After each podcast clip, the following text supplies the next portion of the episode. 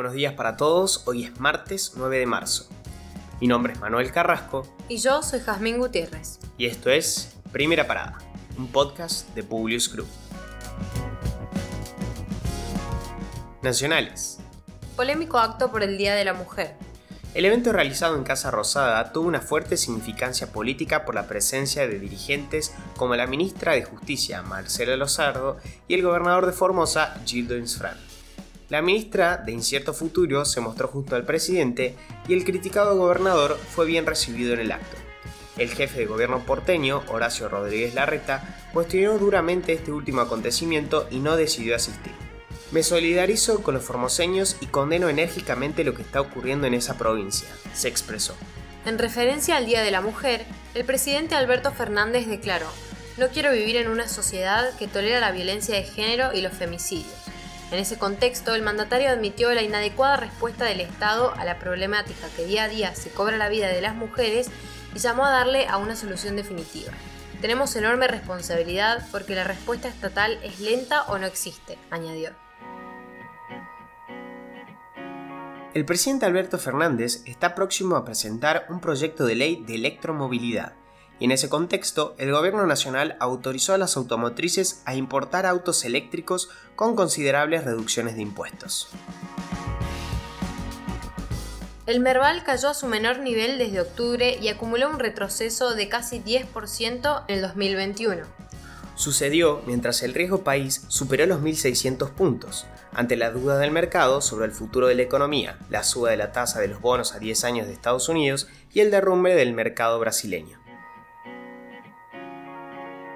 El gobierno cambiará la forma en que mide la inflación. El INDEC busca actualizar la canasta de referencia para realizar el índice de precios al consumidor, que actualmente toma una encuesta de consumo del 2005. Incluirán servicios como Netflix o Spotify y los alimentos perderían peso en la medición de la suba de precios una autoridad del INDEC descartó que la implementación de la nueva canasta pueda realizarse este año por la pandemia y porque se necesitará un contexto de menor inflación y una economía más estabilizada.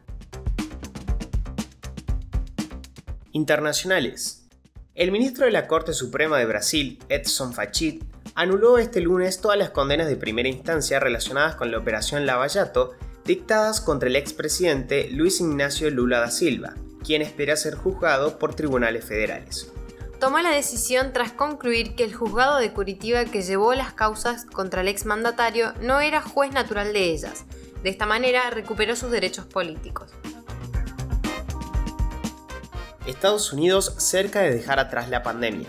Las personas que ya estén completamente vacunadas contra el COVID-19 podrán reunirse de manera segura con otras personas vacunadas o sin riesgo de cuadro grave en interiores sin la necesidad de usar mascarillas o respetar la sana distancia, informaron los Centros de Control y Prevención de Enfermedades de los Estados Unidos.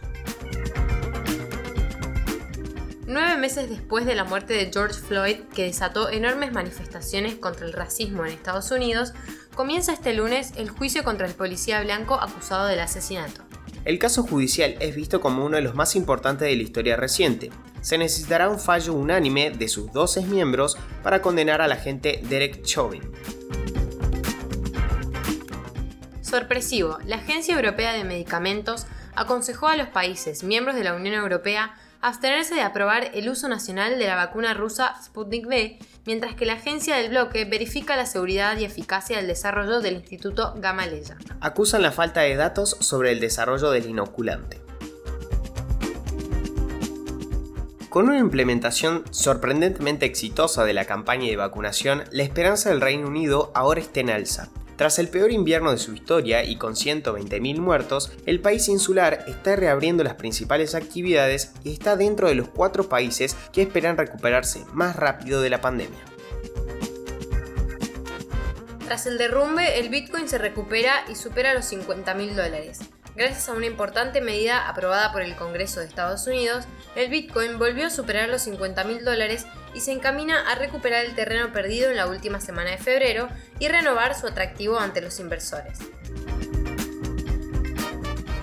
El gobierno de Estados Unidos otorgará estatus de protección temporal a los ciudadanos venezolanos que se encuentren en este país. La medida beneficiará a todo aquel ciudadano de Venezuela que haya llegado al territorio estadounidense hasta el 8 de marzo de 2021. Sí, los despedimos por hoy. Gracias por escucharnos. Compartí este episodio con tus amigos. Esperamos tus sugerencias en nuestro Instagram, publius.com.ar o en nuestro Twitter, publius-group. Los esperamos mañana en el próximo episodio de Primera Parada. Que tengan un muy buen día.